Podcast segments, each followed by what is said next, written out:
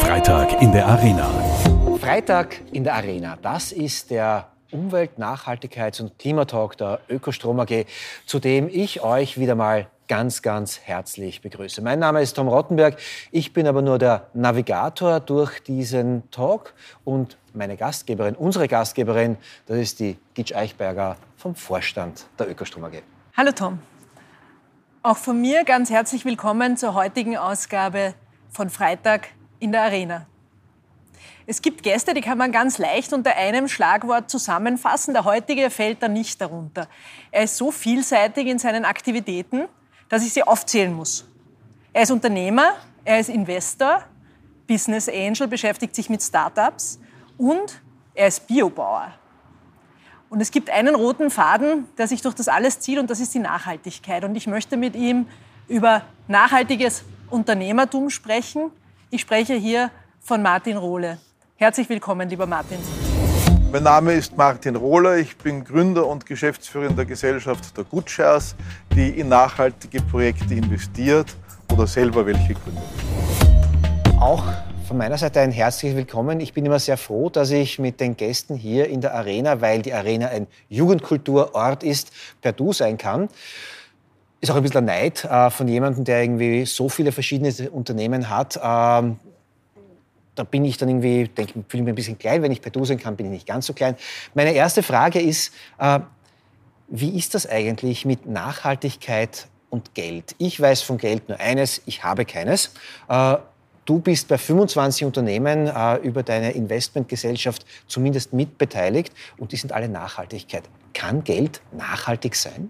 Ich weiß nicht, ob man die Frage stellen kann, ob Geld nachhaltig sein kann. Es gibt nur eine Erkenntnis, die sich vor allem in den letzten Jahren verstärkt hat, dass es kein erfolgreiches Unternehmertum mehr geben kann, das nicht an Nachhaltigkeit denkt. Wenn du an die Urdefinition von Nachhaltigkeit denkst, nämlich ökonomische Verantwortung, ökologische Verantwortung, soziale Verantwortung, dann äh, ist es völlig klar, dass der ökonomische muss, solange das System da draußen Kapitalismus heißt, an erster Stelle stehen. Das heißt, ohne Profitabilität gibt es kein nachhaltiges Unternehmertum. Ja. Es gibt großartige Ideen für NGOs oder sonstige Geschichten, aber das ist halt dann nicht Social Entrepreneurship. Ja. Äh, und in den letzten zwei, drei Jahren hat sich ja unglaublich viel getan, weil der Konsument die Keule in seiner Geldbörse entdeckt hat. Und das, äh, wie wir beobachten, du gehst durch die Kärntner Straße oder Graben und an jeder Auslage hängt irgendwie ein Plakat mit Sustainability. Wenn es überall draufsteht, dann wäre ich als Journalist skeptisch und sage, okay, Greenwash. Zum Thema Greenwashing, wenn du willst, kommen wir noch weiter, weil, wir, weil uns gehört lustigerweise die, die Domain www.greenwashing.com. Okay die ich mir vor 15 Jahren aus Jux und Tollerei gekauft habe mal und wo ich jetzt nachdenke, was ich damit Böses oder Gescheites tun kann. Aber äh, genau das ist das Thema, nämlich wie kriegst du diese drei Verantwortungssäulen unter einen Hut? Und ähm, ähm, das Thema ist im Augenblick ganz massiv da, weil alle großen Unternehmen erkannt haben, sie müssen dem Konsumenten eine klare Antwort geben auf die Frage, wo ist ein sozialer Impact und oder wo ist ein ökologischer Impact. Du hast gesagt, der Konsument schwingt die äh, Nachhaltigkeitskeule. Äh, ich sage, er schwingt das Florett, aber du bist der Fechtlehrer. Du bringst ihnen bei, wo sie da mit dem Florett Treffer landen können. Das ist äh, ganz ein wichtiger Punkt, den du ansprichst. Die Frage ist, glaubt man daran, dass man die Welt durch regulatorische Eingriffe verändern kann? Oder glaubst du daran, dass die wahre Macht vom Konsumenten ausgeht? Und die wahre Macht geht vom Konsumenten aus. Und da ist das, was ich mache, maximal irgendwie ab und zu ein Beispiel oder Leute auf Ideen bringen. Ich kann jetzt nicht selber was verändern. Ich kann nur versuchen, die Unternehmen, wo ich Einfluss habe, dorthin zu bringen, dass sie auf die Frage sozialer und oder ökologischer Impact eine klare, gescheite Antwort. Ich frage jetzt mal ganz doof, bevor ich die Gitsch auch ins Gespräch äh, mit reinhole. Was genau tust du? Wie würdest du es einem Sieben- oder einem Zehnjährigen erklären, was du tust? Einem Experten, einem Ökonomen, kein Problem, einem Wirtschaftsjournalisten auch. Aber wie erklärst du einem Kind, was dein Job ist? Ich gründe Unternehmen, äh, zu denen ich eine Idee gehabt habe, die mir irgendwie lustig erscheint und wo ich dann glaube, dass sie profitabel auch sein können. Und ich beteilige mich an Unternehmen von Menschen, die ich kennenlerne, die etwas Tolles vorhaben. Ja entweder durch, dann durch eigene Kraft und Manpower, operativ am Anfang, oder halt durch, durch Finanzierungen oder Netzwerk oder sonstiges. Und das ist so, wie wir sagen, das ist bei, bei der Good Shares, meine Beteiligungsfirma heißt Good Shares, das sind so die, die, die beiden Foki, die wir, ist der Plural von Fokus, Foki? Vermutlich, ja. Fokusse. Oder Fokus, ja. Fokus? Keine Fokusse. Ahnung. Aber wir wissen, was du meinst. Fokus, ja? Foki, sagen wir Foki. Sagen wir Foki.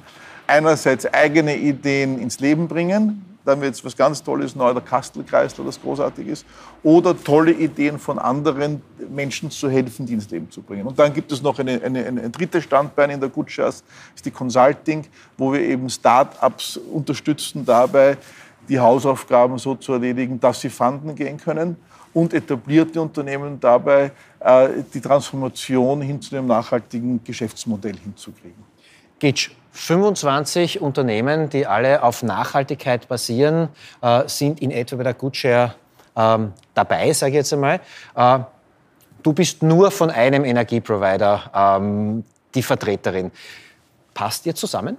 Ich denke schon. Ich glaube, dass die, das, was uns antreibt und woran wir glauben, äh, bestimmt das Gleiche ist. Ich meine, die Ökostrom AG ist ja aus einem aus einem zivilgesellschaftlichen Anspruch heraus entstanden. Und du kommst eher, wenn ich es richtig verstehe, aus der, aus dem wirtschaftlichen Seite. Aber wir treffen uns letztendlich dann bei dem Glauben, dass auch wirtschaftlich langfristig nur erfolgreich ist, äh, wer nachhaltig wirtschaftet. Und das war aber nicht immer so. Also da gab es jetzt tatsächlich in den letzten äh, Jahren eine, eine Veränderung. Und auch wir haben in diesem letzten Jahr im Energiebereich gesehen, dass sich viel verändert, dass es da einen Durchbruch gegeben hat. Wir waren immer Nische und jetzt sind wir auf einmal Mainstream. Da hat sich schon sehr, sehr viel verändert und ich hoffe, hoffe, dass es noch mehr Investmentfirmen geben wird, ähm, die so wie GoodShares sich mit nachhaltigem Investment äh, beschäftigen. Mich würde interessieren, weil du beschäftigst dich ja auch damit, äh, du musst ja auch herausfinden, sozusagen auch in relativ kurzer Zeit in der Sendung, wenn ich jetzt an, an zwei Minuten zwei Millionen denke, dann geht es ja um in kürzester Zeit festzustellen, ähm, ist, hat ein Projekt kann es Erfolg haben oder nicht? Woran misst man das? Woran erkennt man einen Unternehmer, eine Unternehmerin der Zukunft? Das, das ist eine, eine tolle Frage, aber es sind eigentlich drei Fragen. Ja? Die Frage ist, woran erkennst du Unternehmertum? Woran erkennst du, ob ein Mensch unternehmerisch tickt oder nicht? Und das ist, das ist um, ähm, People invest in People. Das ist, eine, es ist das am Anfang, gerade wenn du wenig Zeit hast, egal ob das jetzt vor der laufenden Kamera ist, bei zwei Minuten zwei Millionen, oder wenn wir bei uns im Office Pitches haben, wo Leute ihre Idee vorstellen, das spürst du relativ schnell. Ja? Und du, also ob jetzt jemand, ob jetzt jemand das Zeug zum Unternehmer hat, man kann natürlich blöffen, aber spätestens beim zweiten Termin kriegen wir das raus. Weil das, das sind so ein paar Dinge, die wir draufgekommen sind, auch durch eigene leidvolle Erfahrung. Ja. Das Wichtigste ist Entscheidungsfreude. Das wichtigste Handwerkszeug des Unternehmers ist Entscheidungsfreude, dass du Entscheidungen rasch triffst und das Risiko, dass sie falsch ist, gerne eingehst, weil du weißt, dass du jede falsche Entscheidung durch eine richtige korrigieren kannst. Der Weg zum Ziel ist nie die langsame Gerade, sondern das rasche Zickzack. Ja? Und das, und das versuchen wir halt bei den ersten Gesprächen rauszufinden, rauszufiltern, wie entscheidungsfreudig ist er, wie mutig ist er auch. Und da ist das, das ist ein zweit, zweiter Punkt, einfach Risk-Taking. Du musst einfach bereit sein, ein Risiko einzugehen. Ja. Und, das sind, und, da musst du, und das Dritte ist, und da musst du bereit sein, bis zur Selbstaufgabe zu arbeiten, 24-7. Ja. Das sind einmal für den Unternehmer die richtigen Voraussetzungen für die Unternehmensidee selber, wenn wir die Frage stellen, wie bewertest du Nachhaltigkeit? Das ist sau schwer. Wir haben, ich habe auch gemacht das Habibi und Havara, dieses Flüchtlingsintegrationslokal, wo wir jetzt fünf Restaurants in Wien haben, schon 100 Mitarbeiter, davon 70 Prozent mit, mit, mit, mit Fluchthintergrund.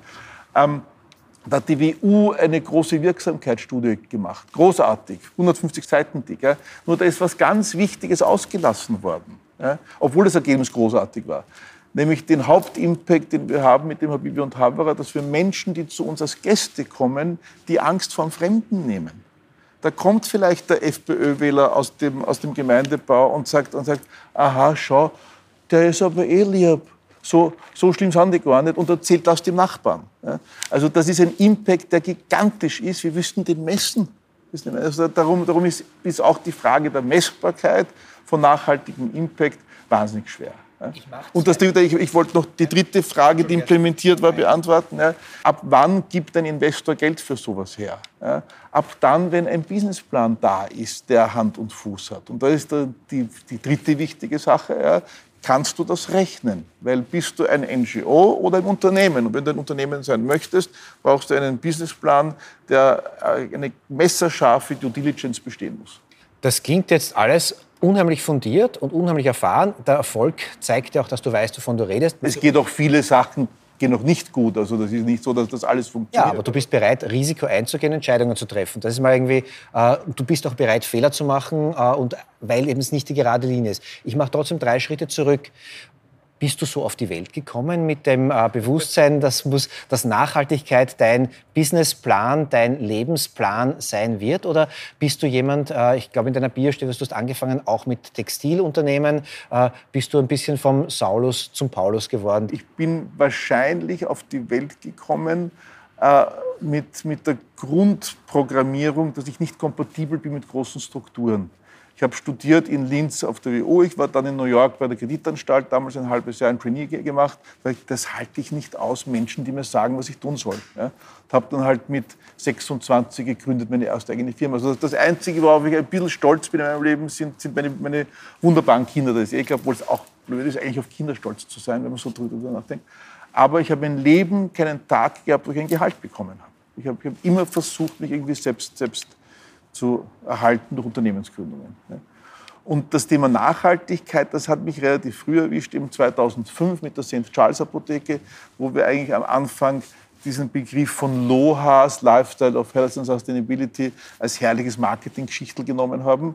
Das aber dann umso mehr wir uns beschäftigt haben damit, nämlich damit, was heißt Nachhaltigkeit eigentlich? Wo kommt das her? Das heißt, du hast eigentlich Nachhaltigkeit als Marketing-Gag ja, ja. aufgegriffen und dann gemerkt, irgendwie, das ist nicht nur ein Gag, das ist Content?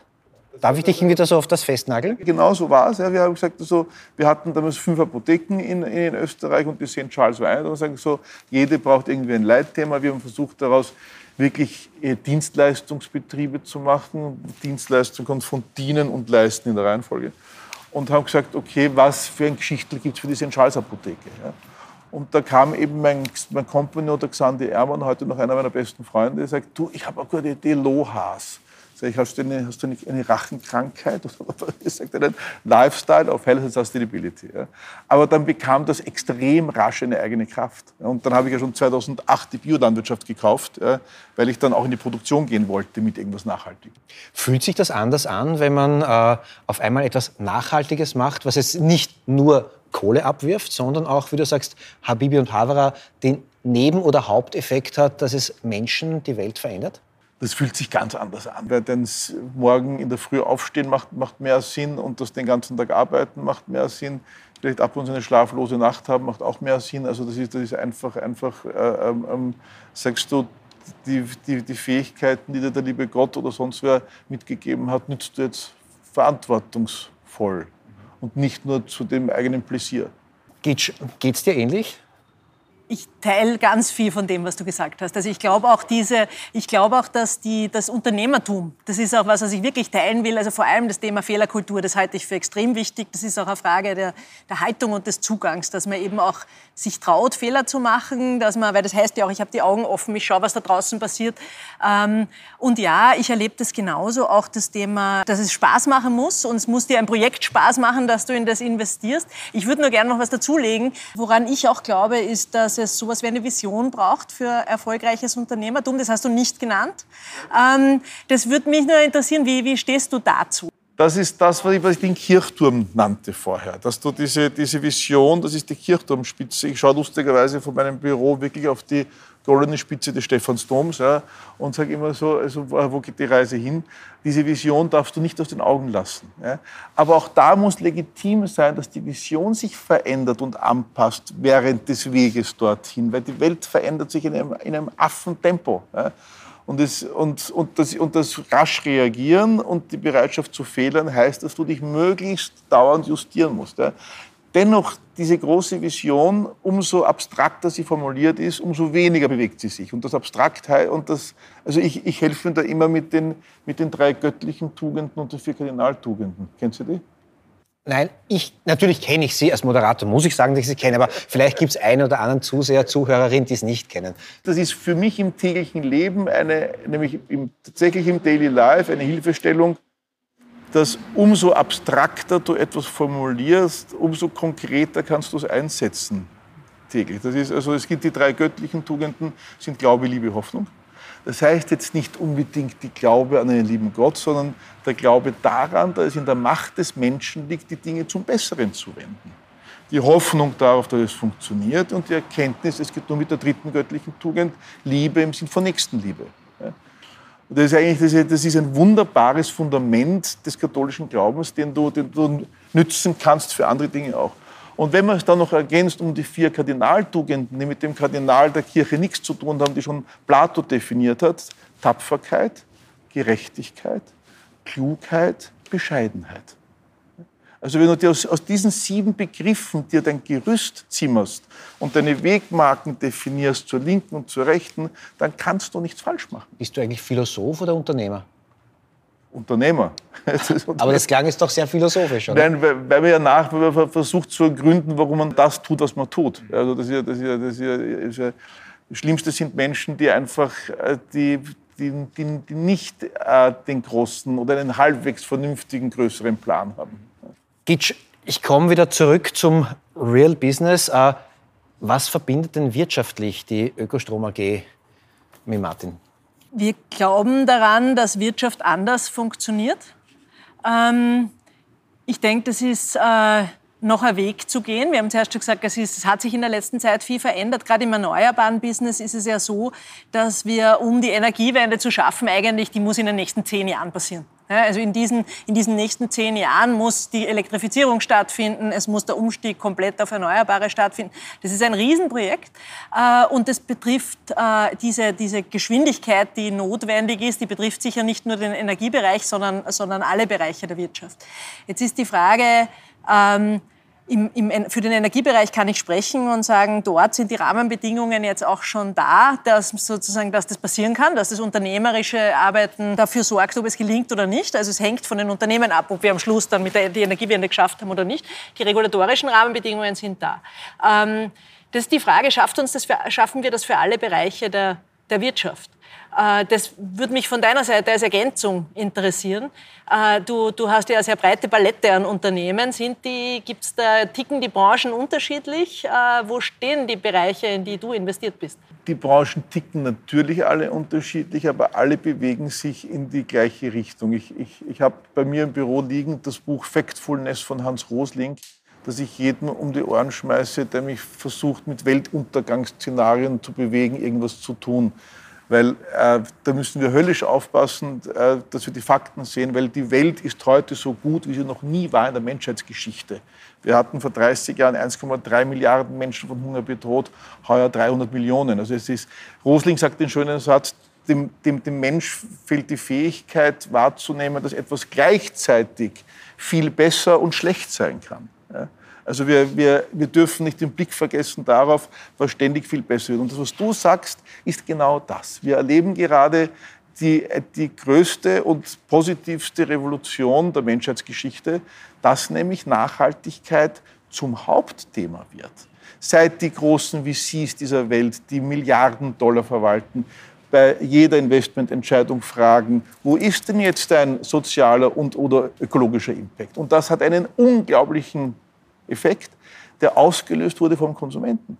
Und, und meine Theorie da, dazu ist, dass da gab es halt so ein paar Lichtgestalten wie Donald Trump auf der einen Seite, die Verkörperung des Bösen, und Thunberg auf der anderen Seite, die polarisiert haben beide und die Leute zum Nachdenken gebracht haben. Und dann kam als Verstärker Corona dazu. Und, und auf einmal haben die Leute angefangen nachzudenken. Und es ist tatsächlich so, dass diese Keule in der Geldbörse, wie ich es nannte vorher, ähm, die größte Veränderung verursacht, weil Unternehmen müssen Gewinn machen und wenn der Konsument beginnt, eine nachhaltige Kaufentscheidung zu treffen für Produkte oder Dienstleistungen, müssen Unternehmen nachziehen. Du klingst jetzt dermaßen optimistisch, äh, als wären Probleme wie der Klimakollaps, als wären die Paris-Ziele erreicht, weil wir uns alle schon so viel Mühe gegeben haben. Ich bekomme die Awareness von sehr vielen Leuten genau in diesem Bereich, mit dem du jetzt sagst, aber mir fehlen die äh, Umsetzungsmodalitäten, Maßnahmen der Politik und mir fehlen auch die Maßnahmen, die ich als Konsument, als Bürger oder auch als Bürgerin spüre und sehe. Ja, aber das ist exakt dieses Problem der Wahrnehmung. Dann, weil, weil, dann überlesen und übersehen wir, was sich alles Gutes tut. Auch allein die Definition der 17 SDGs vor schon, wie lange ist das, 12 Jahre, hat irre viel bewegt. Nicht in dem Tempo, wie, wie man wollte, nicht vielleicht in der Effizienz, wie man wollte, aber mittlerweile alle Unternehmen müssen sich danach ausrichten, weil der Kapitalmarkt schreit danach. Ja.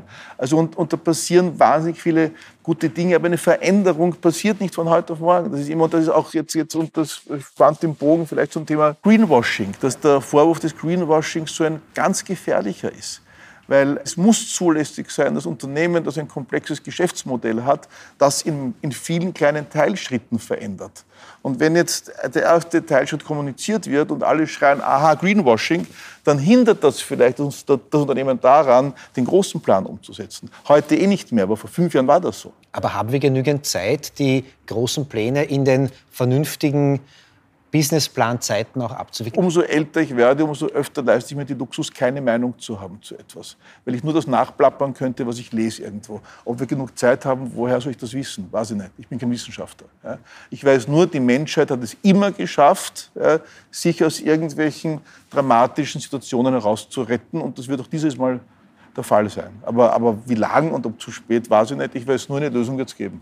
Die Frage an dich, haben wir genug Zeit? Nein, äh, weil es ist eigentlich schon zu spät für vieles, was wir, äh, was wert wäre zu retten. Äh, ist es zu spät? Es wäre besser gewesen, wenn man vor 20 Jahren ordentlich an der Klimakrise gearbeitet hätte. Insofern haben wir nein, wir haben nicht und es würde auch weniger disruptiv sein als das, was jetzt notwendig ist. Aber und daran glaube ich auch, weil sonst wäre es ja egal, was wir tun würden, wir haben immer noch eine gute Chance, dass wir, äh, dass wir die Zukunft positiv gestalten und dass wir die Klimakatastrophe abwenden. Die Klimakrise werden wir nicht abwenden, aber die Klimakatastrophe abwenden. Wir werden noch viele Lebensräume schützen können. Also vieles, das mir am Herzen liegt, werden wir noch schaffen können und dafür lohnt es sich heute jedenfalls noch zu kämpfen.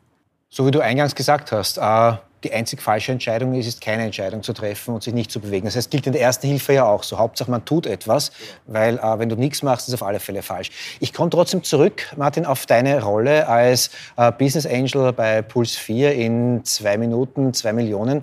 Dort wirst du als der Nachhaltigkeitsinvestor ähm, angepriesen, kommuniziert.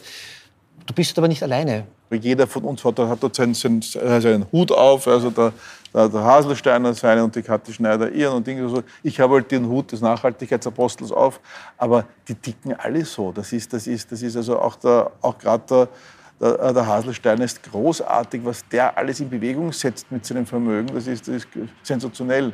Kathi Schneider äh, arbeiten wir gerade intensiv zusammen auch, deren Unternehmen hin Richtung Nachhaltigkeit zu trimmen.